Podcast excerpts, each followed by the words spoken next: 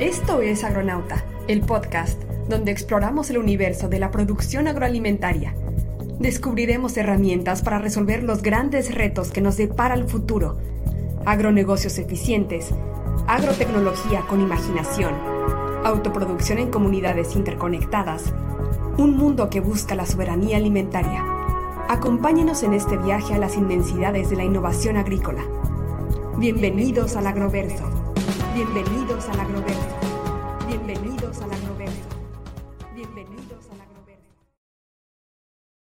Hola, eh, estamos en Agronauta, el podcast que nos lleva al universo del agro y en este momento eh, vamos a tener un tema bien interesante. Está conmigo, hola Paula, ¿cómo estás? Hola Tonan, hola agroescuchas, súper bienvenidos a Agronauta. Estamos en un, en un episodio de Mantenes Largos, de algo que va a pasar muy interesante. Tenemos la gran oportunidad de platicar con José, Miguel Mulet. ¿Cómo estás? Buenas tardes, José Miguel. Buenos, Hola, buenas tardes, ¿Qué tal? es, es, una gran, es una gran oportunidad de platicar porque vamos a hablar de un tema de los transgénicos. Los transgénicos, bueno, que han sido modificados, son organismos que han sido modificados genéticamente y que se han introducido al mercado, hay un, alterado genes con el fin de eh, obtener nuevas características y funciones. Este, José Miguel Mulet, yo lo conocí y lo, lo, leí porque fue citado en varias fuentes de información y yo tuve la oportunidad de invitarlo al podcast para hablar con nosotros. Este, me gustó mucho eh, que una persona que es citada y que pasa a la, a la, posteridad como un defensor o defensor, o más bien eh, ambientador, eh, ubicador de la gente que está trabajando con nosotros. Informador. Informador, sí, informador, que nos diga la verdad y de un tema muy fuerte que se está manejando en el agro o sea, que podamos platicar este tema eh, eh, y sacar nuestras dudas. Este, en general, eh, bueno, José Miguel es un estudió la licenciatura en químicas de la Universidad de Valencia, tiene un, doctorado en filosofía en ciencias químicas y aparte creo que por sus trabajos, ahorita creo que estás trabajando en es catedrático de la Universidad de Valencia, ¿verdad? De la Politécnica de Valencia. De la Politécnica de Valencia, sí. Hice una cosa muy rara en España que es cambiarme de universidad. es raro. En España hay bastante endogamia, la gente se queda donde estudió. Yo me cambié. Me cambié, quiero decir, crucé una calle. Sí, pero creo que el, tema es interesante. Yo creo que nos gustaría mucho eh, eh, tú tienes dos, dos, fases que nos interesan mucho. Una parte es la parte científica y otra parte, otra parte es la parte de divulgación. Eh, ahí es, es, es, muy interesante ese tema. Sí, luego habría una tercera que es la de profesor de universidad. O sea que lo intento llevar todo. Sí, ¿Y, qué, tal? ¿Cómo te ha ido? ¿Cómo ves aparte? Porque si ustedes tienen la oportunidad de checar su charla TED, es muy interesante del tema de, lo que es los transgénicos. ¿Qué tal? ¿Cómo, cómo has visto este, este, este, este tema? Bueno, eh, yo soy moderadamente optimista. Eh, es un tema donde yo empecé a hablar de transgénicos ahora creo que unos 10 o 15 años y en aquella época era como hablar, no sé, de Satanás, el diablo, eh, la bomba atómica, la peste, los jinetes del apocalipsis. Eh, en general, en la mayoría del mundo el debate se ha suavizado mucho.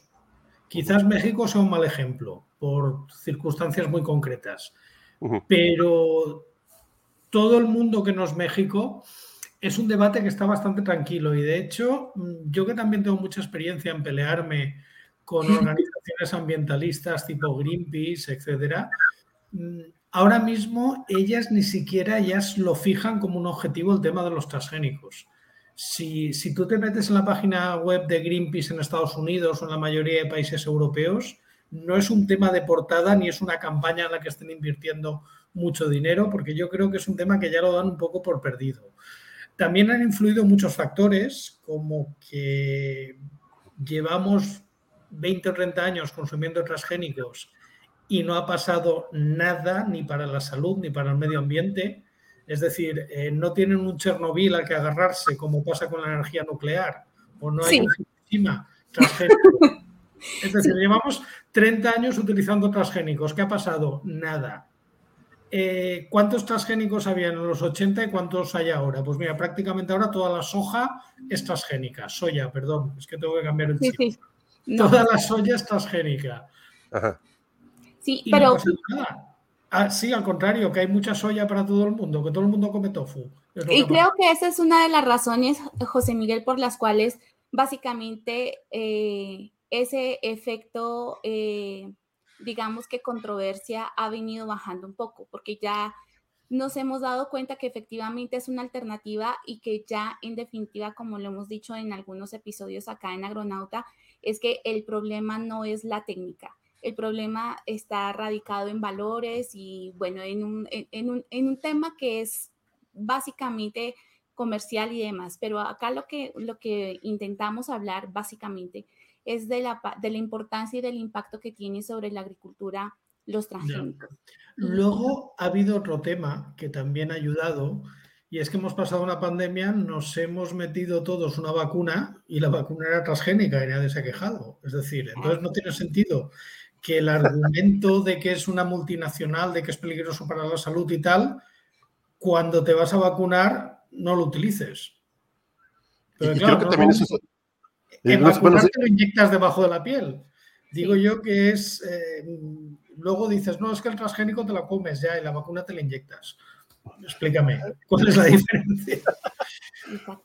Entonces, yo creo que ya se puede hacer un análisis sobre lo que han sido 30 años de utilizar transgénicos objetivo, sin tener que empezar a desmontar los tópicos aburridos de que si son malos para el medio ambiente, de que si producen cáncer, de que si están a manos de Monsanto. Bueno, mira, además Monsanto ya no existe.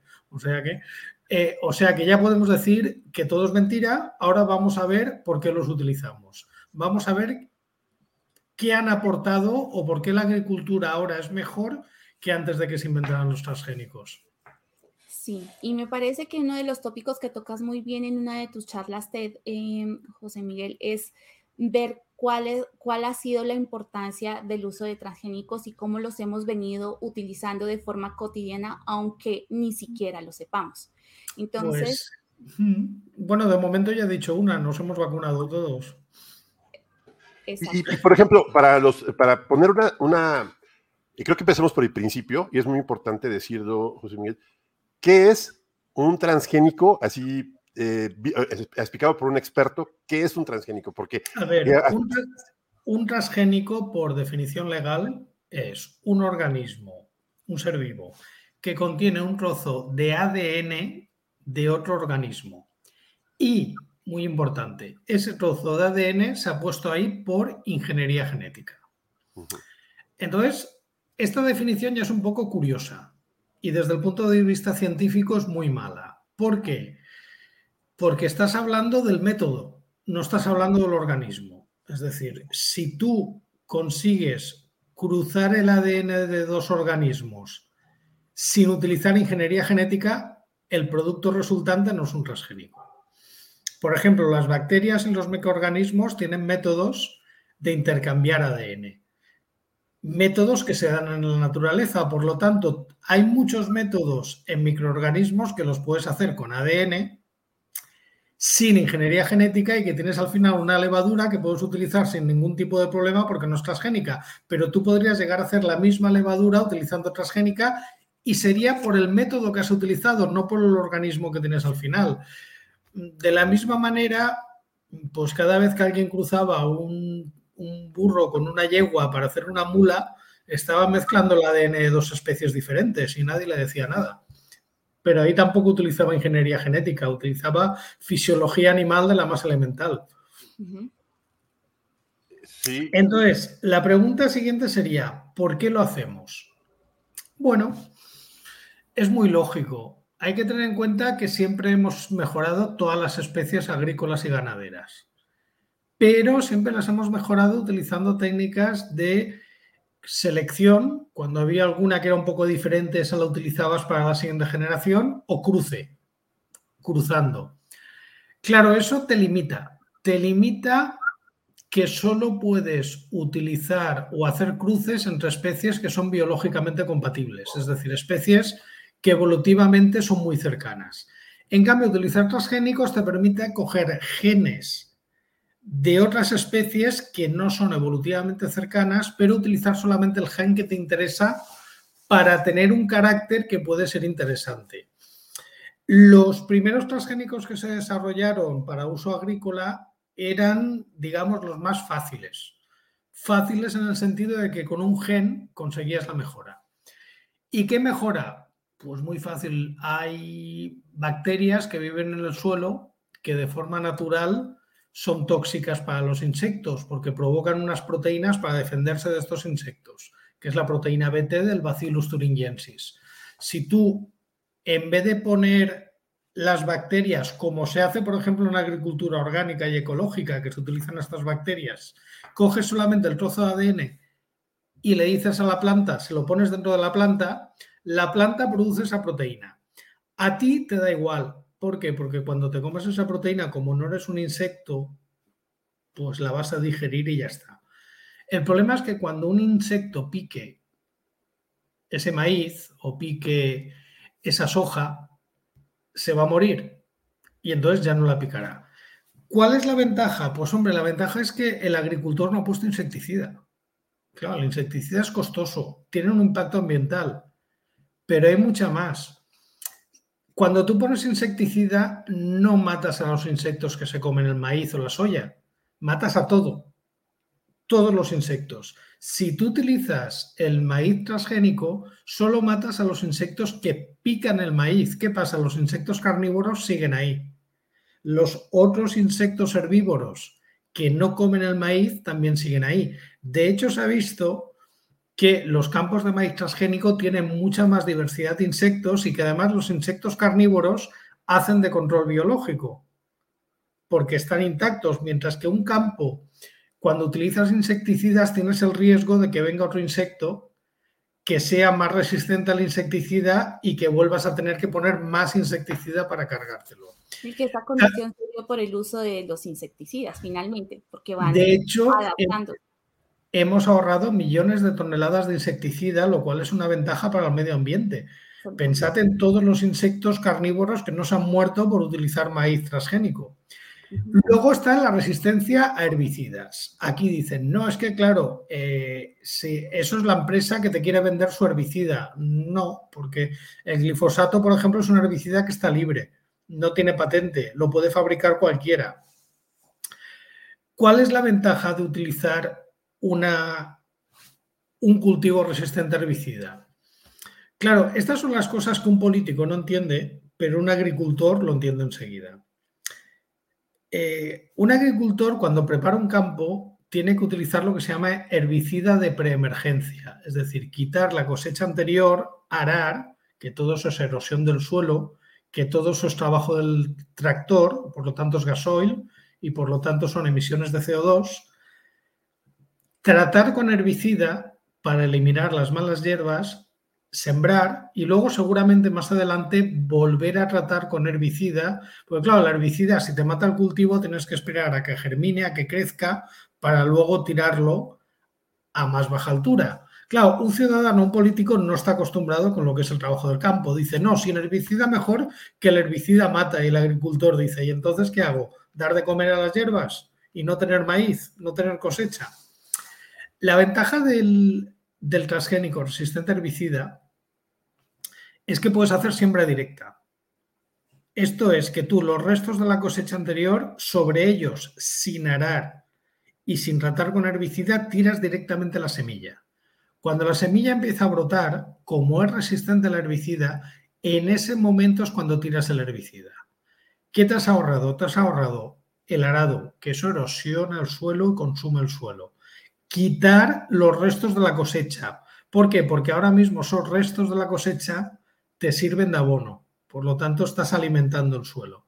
Y estás haciendo un pase de herbicida cuando sin esa siembra directa tendrías que hacer dos o tres. Con lo cual estás utilizando menos herbicida.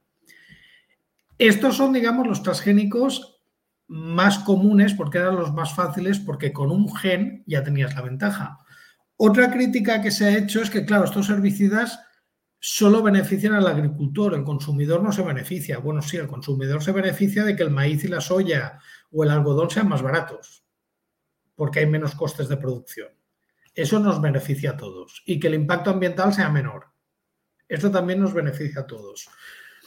Pero claro, la tecnología avanza ahora sí que tenemos transgénicos que han sido mucho más complicados porque normalmente implican varios genes cuya ventaja es para el consumidor, no para el agricultor. Por ejemplo, en España hemos desarrollado trigo que tiene menos cantidad de gluten, por lo tanto es apto para celíacos. También hemos desarrollado, que ya se está comercializando en Filipinas, arroz con vitamina A, porque sabéis que el arroz no tiene vitamina A y un 25% de la población mundial básicamente come arroz.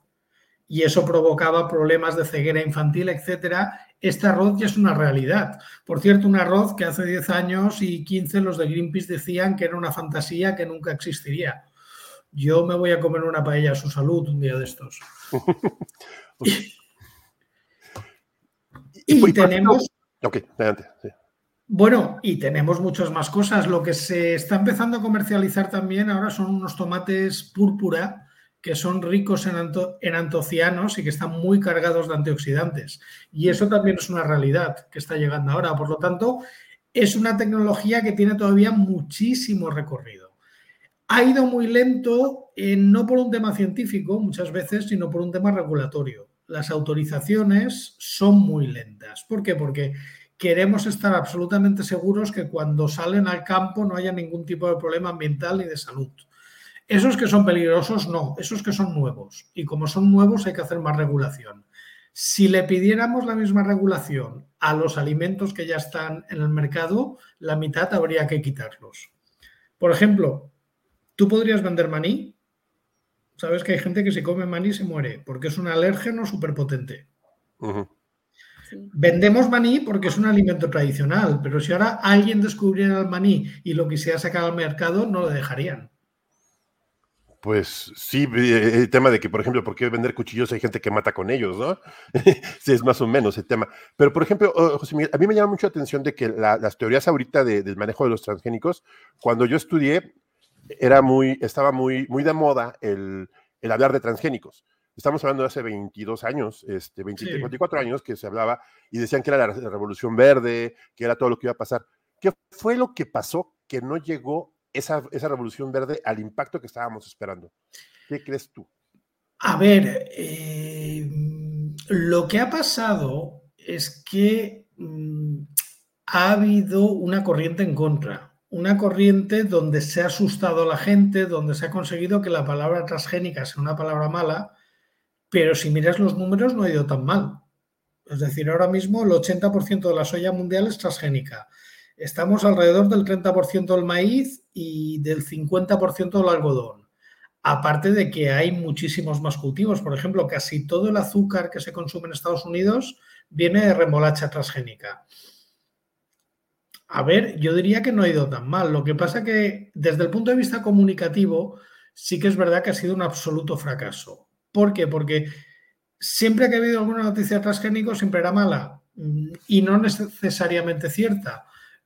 Pero nunca has visto ninguna noticia de que hay un cultivo nuevo que se está comercializando, de que se ha batido un récord de producción, de que los agricultores de cierta zona. Esas noticias nunca han interesado a ningún medio de comunicación global. Pero mirando los números, yo creo que no se puede hablar de fracaso. Y claro, hay que tener en cuenta que todo esto se ha hecho con toda la opinión pública en contra, con todo el aparato propagandístico de organizaciones muy potentes, como pueden ser Greenpeace, los partidos verdes europeos, etcétera, en contra. Y a pesar de así ha funcionado, es lo, lo que decía Galileo, ¿no? Y sin embargo se mueve. Bueno, pero desde ese, desde ese punto de vista, eh, José Miguel, ¿cuál crees que ha sido la razón, por ejemplo, más importante para que no sea aceptada en la parte agrícola? O sea, ¿cuál, según tú, cuál es la razón eh, que es fundamental para que esto no hay de la manera que tiene que trascender? Una razón muy clara y muy evidente. Primero, el miedo a los transgénicos el gran rechazo ha sido principalmente en Europa y después de Europa en los países de habla hispana. Si tú te vas a China, si tú te vas a Estados Unidos, eh, si tú te vas a muchos otros países del mundo, este rechazo o no existe en absoluto o es mucho más ligero o mucho más matizable. Y es por una serie de factores. ¿Qué factores son? Vale, estamos a finales de los 80, principios de los 90. Monsanto saca esta tecnología al mercado. Monsanto envía el primer cargamento de soja La primera variedad, que además no es de Monsanto, es de Singenta, llega a Europa y se autoriza sin ningún tipo de problema. La segunda y la tercera lo mismo, pero de repente el Partido Verde alemán y Friends of Earth, amigos de la Tierra, empiezan a hacer un poco ruido con este tema. Entre otras cosas porque muchas campañas, que eran las de las nucleares y las de las ballenas, ya habían cumplido su objetivo. Necesitaban otro enganche. De hecho, Greenpeace al principio no decía nada de transgénicos. Bueno, ha habido campañas de los grupos ecologistas que no han funcionado, que no han tenido calado en el público. Sin embargo, la única empresa que tenía esta tecnología comercializada en ese momento era Monsanto, que era una empresa americana. ¿Qué pasa? Las compañías europeas de semillas, Bayer, BASF, Vilmorin, Limagrain, dicen, hombre, si hablan mal de esta tecnología nos viene muy bien. ¿Por qué? Porque tecnológicamente no podemos hacerle frente. Como esta tecnología triunfe, nos va a quitar todo el mercado. Entonces, cuando empiezan a hacer ruido los ecologistas, las empresas europeas se callan. No hacen ningún tipo de oposición. Y Monsanto también se calla. ¿Por qué? Pues porque Monsanto mm, es una compañía que pensaba que su cliente eran los agricultores, los agricultores confiaban en ellos, la opinión pública le daba igual, ellos no vendían al público, vendían al farmer. Luego se dieron cuenta de su horror. Porque claro, luego tú no vendes al público, pero el público vota y el político hace las leyes. Las leyes no las hace el agricultor, las hace el público o el político que quiere ganarse el público. Esa fue la trampa de Monsanto, no darse cuenta de lo importante que es la comunicación, cosa que, por ejemplo, Bayer ha tenido más clara. Pero si, nos damos cuenta, es el, es el caballo de batalla para todos los aspectos. Ya. O sea, finalmente es desde dónde comunicas, cuál es el, factor que y hay un tercer factor que fue lo que hizo que esta campaña triunfara, y el definitivo, la crisis de las vacas locas, en el año 2000, cuando entró un pánico alimentario brutal y los grupos ecologistas relacionaron esta crisis con los transgénicos cuando no tenía absolutamente nada que ver.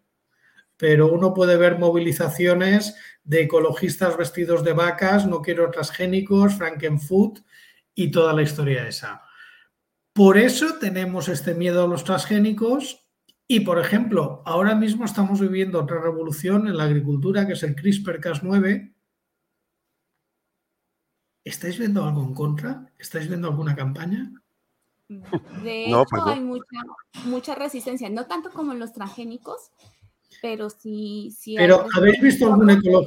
que no se entiende realmente lo que pasa. el problema es que transgénico era como Darth Vader, como sonaba mal. Era el malo que necesitas para construir una historia.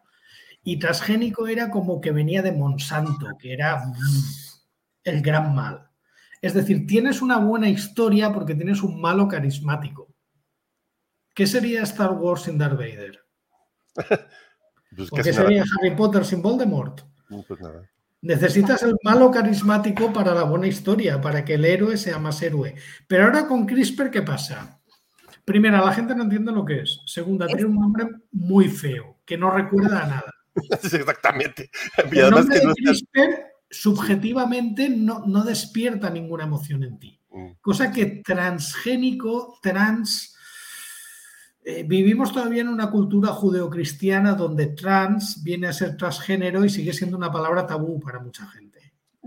Eso sí es bastante raro. Pero para, para, poder aclarar esta situación, José Miguel, ¿por qué no nos haces, por favor, una comparación y las diferencias que hay en definitiva para que los agroescuchas puedan entender con claridad desde tus conceptos, ¿cuál es la diferencia entre trans, o a ver, entre transgénico y entre el CRISPR? Porque finalmente... hay una diferencia fundamental. Eh, lo más fácil es imaginarse que estás tecleando en un ordenador, en un procesador de textos, ¿vale? Tú imagínate que quieres coger, copiar un texto de otro sitio, de un texto diferente y ponerlo. Lo que hace es cortar y copiar, o lo que se dice vulgarmente copy-paste. Eso sería lo que hace un transgénico. Copia ADN de un organismo y lo pone en otro. En cambio, el CRISPR edita. El CRISPR es cuando tú en ese texto vas donde te has equivocado, pones el cursor, borras y corriges. Diferencia. Primero, el cambio es mínimo con el, con el CRISPR. En un transgénico puede ser un cambio más grande mm, dentro de lo grande que es el genoma, que sigue siendo minúsculo, pero en un CRISPR puedes cambiar 10, 20 bases, un transgénico pueden ser 1000, 2000 bases. Hablamos de genomas que tienen miles de millones de bases. Pero bueno. Sí. La diferencia fundamental es que en el CRISPR no pones ADN de fuera. Haces un mínimo cambio en el ADN de la especie. Claro, esto ha sido legalmente hace que la definición de transgénico no sirva para CRISPR, porque la definición de transgénico habla específicamente de ADN foráneo y aquí no hay ADN foráneo. Por lo tanto, muchos países que han regulado el CRISPR se han basado en esto para autorizarlo. Y, desde allí, fíjate que en, uno de los episodios que, habíamos avanzado y que habíamos hecho antes, estábamos hablando precisamente de, CRISPR y cuáles son las características y no podemos entender, y además con CRISPR, si, sí, sí, estoy equivocada, me corriges por favor, no se puede identificar cuáles son transgénicos y cuáles no. O sea, cuáles son, cuáles, cuáles han sido editados, perdón, cuáles han sido editados y cuáles no. Por lo tanto, digamos que esa diferencia eh, a ver, esa diferencia es básica. Mm, ¿Cómo vas a regular algo que luego no vas a poder saber si se cumple la regulación? Exacto. Es decir, eh, un transgénico es muy fácil de ver. Eh, porque claro, como tienes un ADN foráneo, tú puedes buscar si ese ADN está, que por un PCR, palabra que ya nos es familiar a todo el mundo, lo puedes saber enseguida. Ahora ya ha entrado en el vocabulario PCR. Hace unos años. Te hablabas, chino. De las técnicas, cuando yo empecé a hablar de técnicas, como que me miraban como, ¿y esto qué, qué es? Demasiado. Pero sí, afortunadamente ya entendemos muchos más de los. Eh, os puedo contar una cosa divertida con CRISPR. Mm, Sabéis que los transgénicos son muy fáciles de detectar. En Europa, que no en Europa no dejamos sembrar transgénicos, pero importamos más de 100 variedades. Por cierto, México con el maíz hace lo mismo. Ahí lo dejo.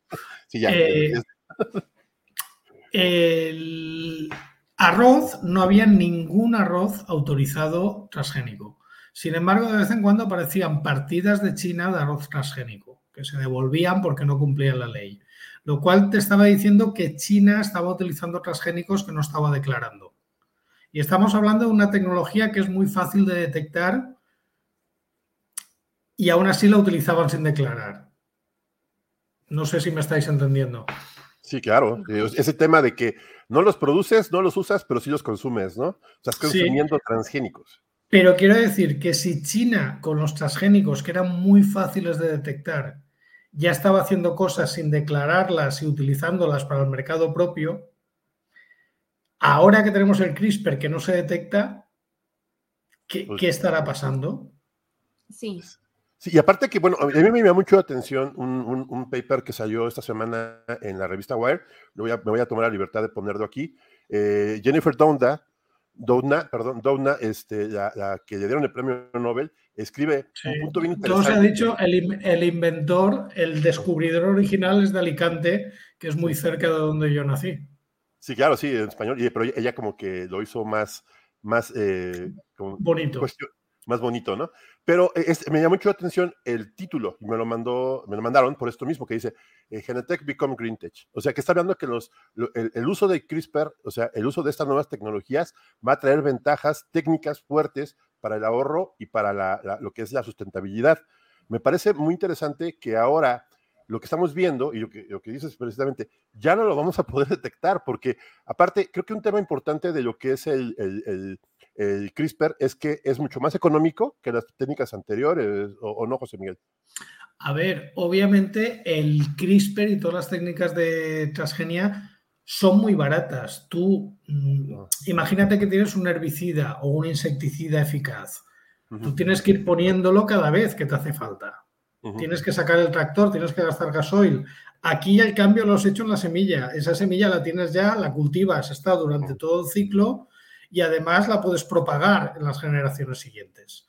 Es decir, con un cambio para siempre. Eh, no me he leído el artículo de Jennifer Doudna, pero el tema de CRISPR para aplicaciones verdes, hay una aplicación que se está utilizando ya, que es muy interesante, que es para control de plagas y control de enfermedades, que es lo que se llama el Gene Drive. El Gene Drive, digamos, es una vuelta de tuerca al CRISPR, en el cual tú lanzas al medio ambiente eh, moscas o mosquitos, los portadores de la malaria o del chikungunya o de cualquier enfermedad tropical o de cualquier plaga agrícola, que tienen una construcción de CRISPR dentro de ellos que los vuelve estériles. La ventaja es que se pueden copular y vuelven estériles también a la pareja. ¿Vale? El CRISPR lo que hace es que modifica los genes de la pareja.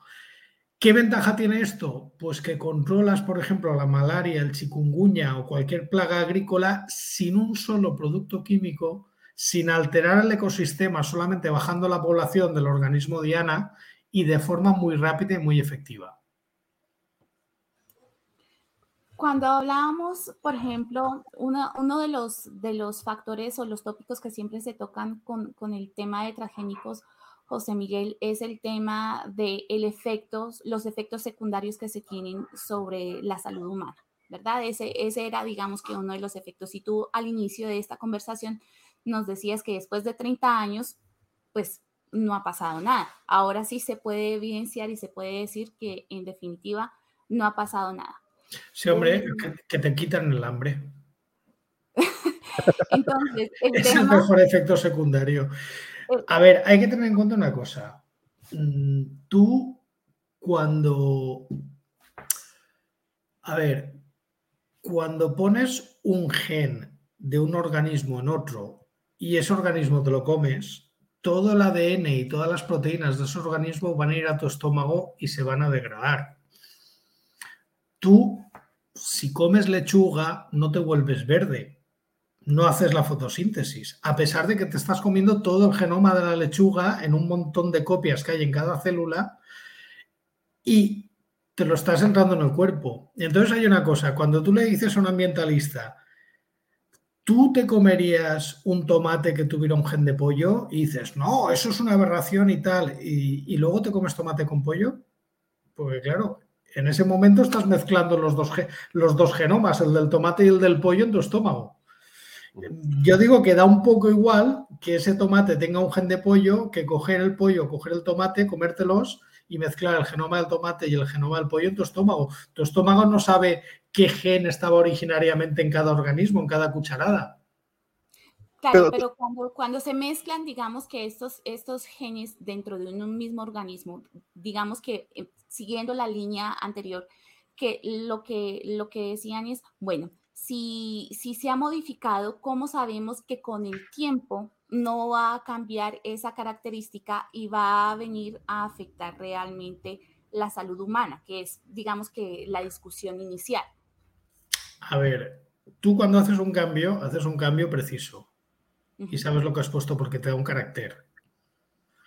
Dices, ¿eso puede cambiar en el futuro y ser tóxico? Bueno, y una que no sea transgénica no puede cambiar en el futuro y ser tóxica. Quiero decir, ten en cuenta que estamos utilizando técnicas no transgénicas de mejora genética, que algunas son como la mutagénesis inducida, que consiste en poner radioactividad, hacer mutaciones y seleccionar. La diferencia es que esas al día siguiente ya las puedes vender, no tienen que pasar ningún tipo de control. En cambio, con el transgénico pasas todos los controles. ¿Existe un riesgo? Sí. ¿Es un riesgo alto? No, es prácticamente despreciable.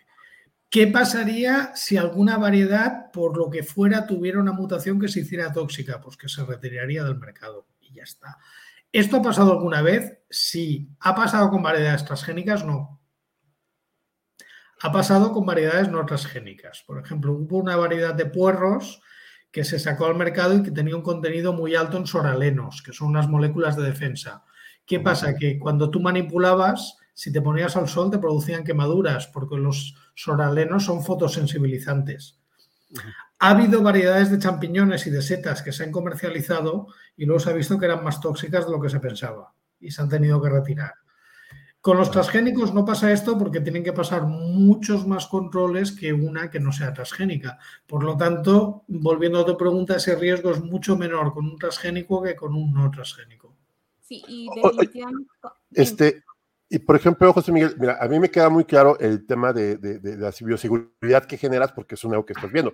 Si tú vas a una, una feria, a una expo agrícola, te vas a encontrar que casi 50% de los ventas son productores de semillas de gente que está vendiendo transgénicos, o sea, bueno, que está vendiendo, perdón, está vendiendo eh, híbridos, eh, selecciones, eh, ofertando, poniendo sus parcelas de prueba y todo esto, porque hoy el productor para eso va, a buscar una, una, una, opciones para su cultivo, ¿no?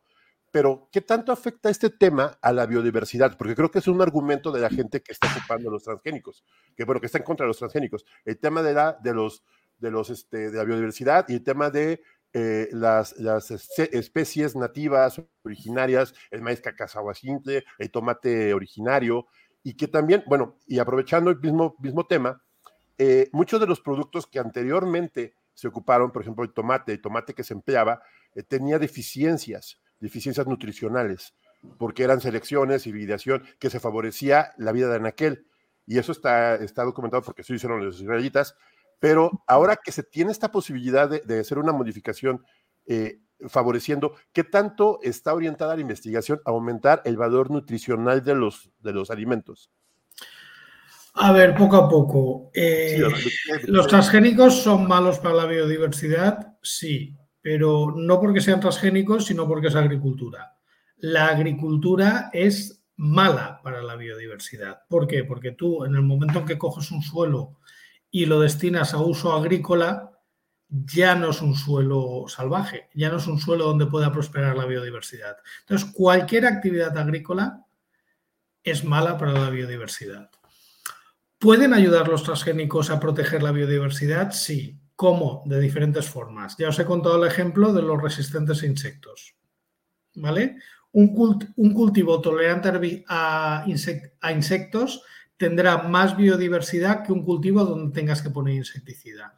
Eso por una parte, pero luego por otra parte hay que tener en cuenta que el mayor impacto que tienen los transgénicos sobre la biodiversidad es aumentar la producción.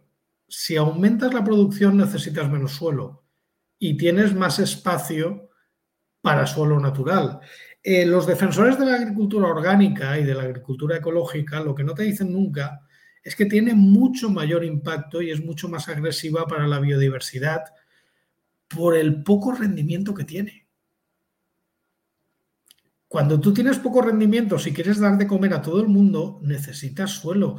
A mí me gusta cuando a veces he discutido con ambientalistas, te dicen, no, los mayas ya tenían la milpa y podían alimentarse todos de forma natural, orgánica. Y yo, uh, espera, espera, espera. Los mayas tenían la milpa porque la selva era muy grande. Entonces, cada vez que el suelo se agotaba, quemaban un trozo más de selva. Si ahora tuvieras que alimentar con milpas a la población de México actual, ya no te queda selva. No hay. Pero queda muy bien decir lo de la milpa y tal, pero hay que decir que los mayas iban quemando selva para hacer milpas. Lo que pasa por ejemplo, es que, eran menos gente que somos ahora. Ahorita, eh, el tema de la chinampa, que era un proceso mexicano creado con la Ciudad de México, que era muy eficiente y, que era sustentable y lo que puede ser, y que puede ser una solución, se olvidó, se olvidó y se está, se está haciendo porque lo están evitando. Es, es más un gran error. A ver, una cosa es predicar y otra dar trigo. Puede quedar muy bien, pero cuando haces los números y no te salen, es lo que hay. Creo, José Miguel, y, para dar un poco más de, apertura a este tema, porque yo trabajo con agricultura y trabajo con sostenibilidad, soy microbióloga industrial, y uno de los factores en donde me inquiñan todo el tiempo es por el hecho de, de estar de acuerdo, por ejemplo, con el uso de tecnologías que simplemente van a mejorar los cultivos y que van a hacer que los cultivos sean más eficientes. El uso de tecnología no implica, no disminuye que tú puedas utilizar una agricultura de características agroecológicas, orgánicas, biológicas, sea lo que sea. Lo que pasa es que para mí, si me lo permites hacer el comentario, es que el tema está radicado sobre la normativa que se tiene, por ejemplo, con la agricultura orgánica y no con la agricultura en sí, porque finalmente el hecho de que tú tengas el uso de productos que algunos son permitidos y que son de síntesis química, ahí va cambiando todo, toda la característica de agricultura orgánica, porque ya no sería agricultura orgánica. Bueno, yo he, he discutido con mucha gente de agricultura orgánica. Eh, el problema de la agricultura orgánica es que tiene un reglamento que está desprovisto de base científica. El reglamento se basa en la dialéctica natural artificial, que es una dialéctica que para un científico mm, los, no somos racistas, quiero decir, no miramos el origen, miramos las propiedades, miramos la composición química. Es decir, hay productos que son agresivos, productos que no, y no depende de que sea natural o artificial, sino de, de la composición de ese producto. De hecho, un maíz tolerante a insecticida sería ideal para agricultura ecológica porque te ahorrarías el insecticida y sería mucho más productivo. De hecho, el cultivo hidropónico, que está absolutamente prohibido en, en agricultura ecológica, sería lo más ecológico, porque lo puedes hacer en suelo industrial y en vertical, con lo cual no, no tienes, disminuyes mucho el impacto ambiental. Claro, el problema es que cuando rascas y debates un poco con ellos, ves lo que no se quiere que vean. ¿Por qué este, este reglamento tiene tan poca base científica? Bueno, pues tiene poca base científica porque este reglamento en origen está basado en las ideas de Rudolf Steiner, que es el origen de la biodinámica, que influyó mucho, que, era un nazi, todo se ha dicho, un nazi convencido y, por ejemplo, prohibió la agricultura eh, hidropónica porque no había tierra. Y cada raza tiene que estar arraigada a su tierra. Bueno, eh, e, e, esos son motivos que si tú miras el origen de la agricultura ecológica, encuentras cosas muy oscuras. De hecho, eh, los primeros reglamentos de la agricultura ecológica vienen del Tercer Reich, que es una cosa un poco oscura que, intentan disimular, pero lo saben, ¿eh? ellos lo saben, te lo aseguro. Sí, finalmente son cosas y no era que, bueno, yo estudio también eh, biodinámica y dentro de ese punto claramente estudio a Steiner, pero cuando empezamos a analizar, creo que que el tema está cuando lo llevamos a los extremos y no entendemos, y aquí vamos otra vez, que no es lo uno ni lo otro, sino que es lo uno y lo otro que cuando podemos utilizar las, las, las, características beneficiosas de cada una de las técnicas para desarrollar los cultivos, estamos todos en ganancia y como nos encanta etiquetar las cosas, ahí es donde empezamos. A no, pero a ver, yo no tengo nada en contra de la agricultura ecológica, pero yo le digo, si utilizar transgénicos os saldría bastante mejor. Pero entonces, claro, entran como en bucle, se, se quedan, les explota el cerebro. Yo uso, yo uso híbridos en mi huerta y tengo mi huerta, eh, pues soy microbióloga, tengo mi huerta con microorganismos y con biodinámica y, y, por, cierto, una curiosidad que cuento en el próximo libro, la costumbre de la biodinámica de enterrar calaveras. Sí, no, eso no. Sí, eso es uno el preparado 510. Sí, el 510. de Steiner, que es, un... De hecho, de hecho, el 501 y el 502, bueno, el 500 y el 501 son en los cuernos de la vaca. En los cuernos de la vaca. Eso, si coges un libro de historia, no son más que costumbres paganas alemanas de la Edad Media. Exactamente, y por eso estaba escondido. Pero bueno, ya tendremos otro, espacio para, para poder hablarlo. Me tomaré un segundo para presentar a Gabo, que alcanzó a llegar después de un choque automovilístico. Gabo, ¿cómo estás? Muy bien, aquí estamos, un gusto. Y, este, y bueno, vamos a seguir con el tema de... Eh, voy a, creo que eh, otro tema interesante y que siempre ha causado, que voy a aprovechar ya que estamos en la etapa final, yo creo como última pregunta, ya que nos hemos quedado muchísimo en el tintero, es este, ¿por qué hay un problema con la propiedad intelectual de los transgénicos? ¿Por qué hay tanta pelea con que siembren transgénicos y después ya no los puedan y tengan que hacerse hacerse, eh, también lo mismo, una mala publicidad por el uso de transgénicos. Yo he visto que la gente que los usa, bueno, que usa algunas semillas de algunas casas, tiene la asesoría de la gente que les está vendiendo las semillas y tiene una agricultura un poco más organizada.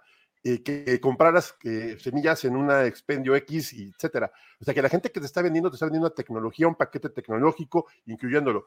Pero hay una cierta resistencia a utilizar este tipo de, organismos por, que dicen que no, que puedes dañar a los anteriores, que tienes que indemnizar al otro productor. Cuando estás produciendo 25 a 30 toneladas de maíz por hectárea, este, utilizando una nueva. Eh, ¿Qué pasa con la propiedad intelectual, José Miguel? ¿Qué, hay con este tema? A ver, los transgénicos, como cualquier semilla no transgénica, está sujeto a propiedad intelectual. Eso quiere decir que el obtentor vegetal, la empresa que es propiedad, tiene 20 años de explotación y luego se libera. Como cualquier semilla no transgénica.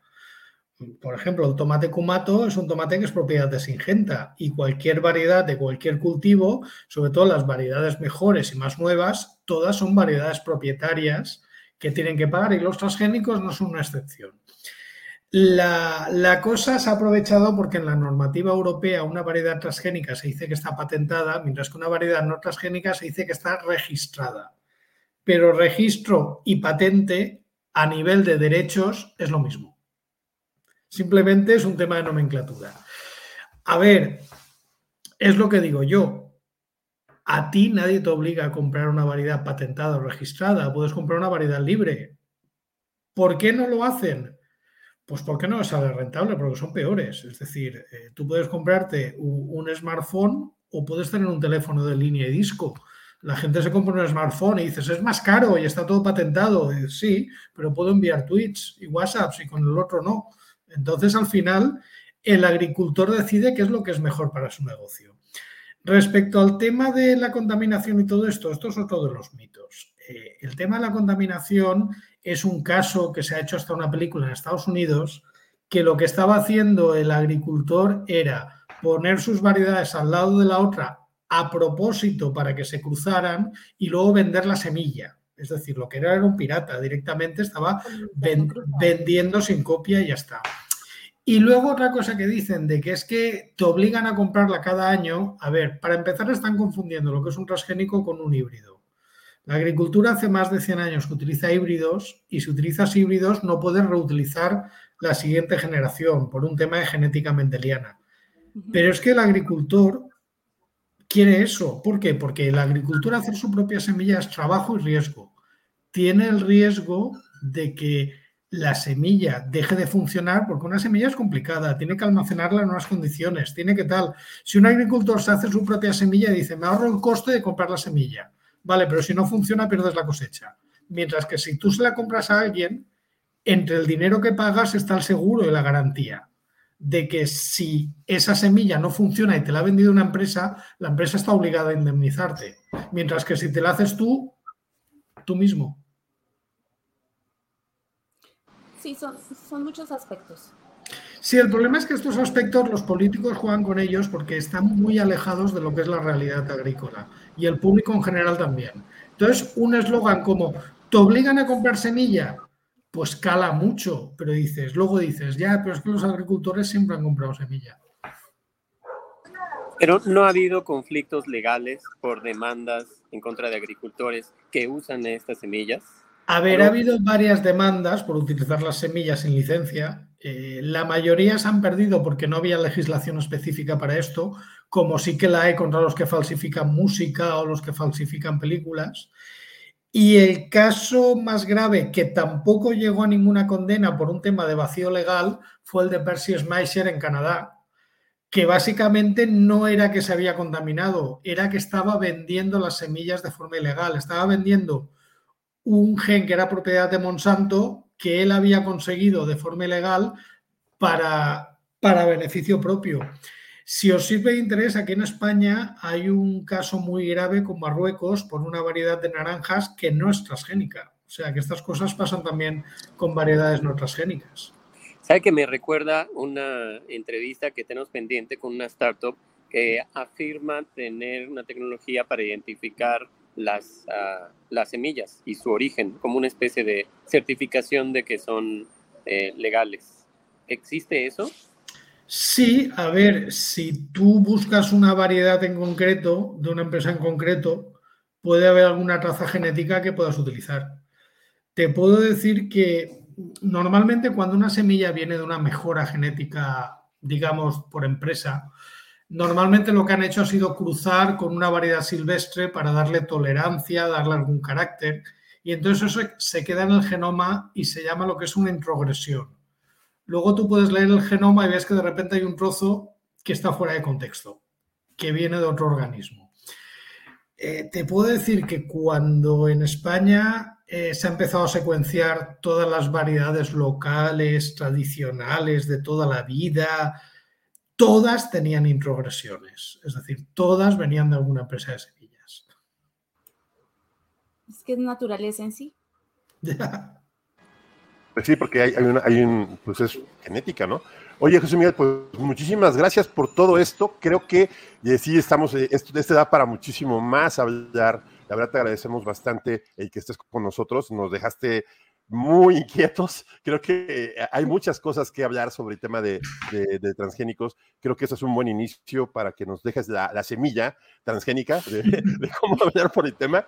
Creo que siempre pedimos a nuestros invitados, y esa es una costumbre de Raider, que le mandamos un saludo, el decirnos en una frase, en una, en una, en una, en una, en una conclusión, ¿qué, ¿qué, les dirías a nuestros agroescuchas? ¿Qué, qué, ¿Qué recomendaciones harías con respecto a los transgénicos?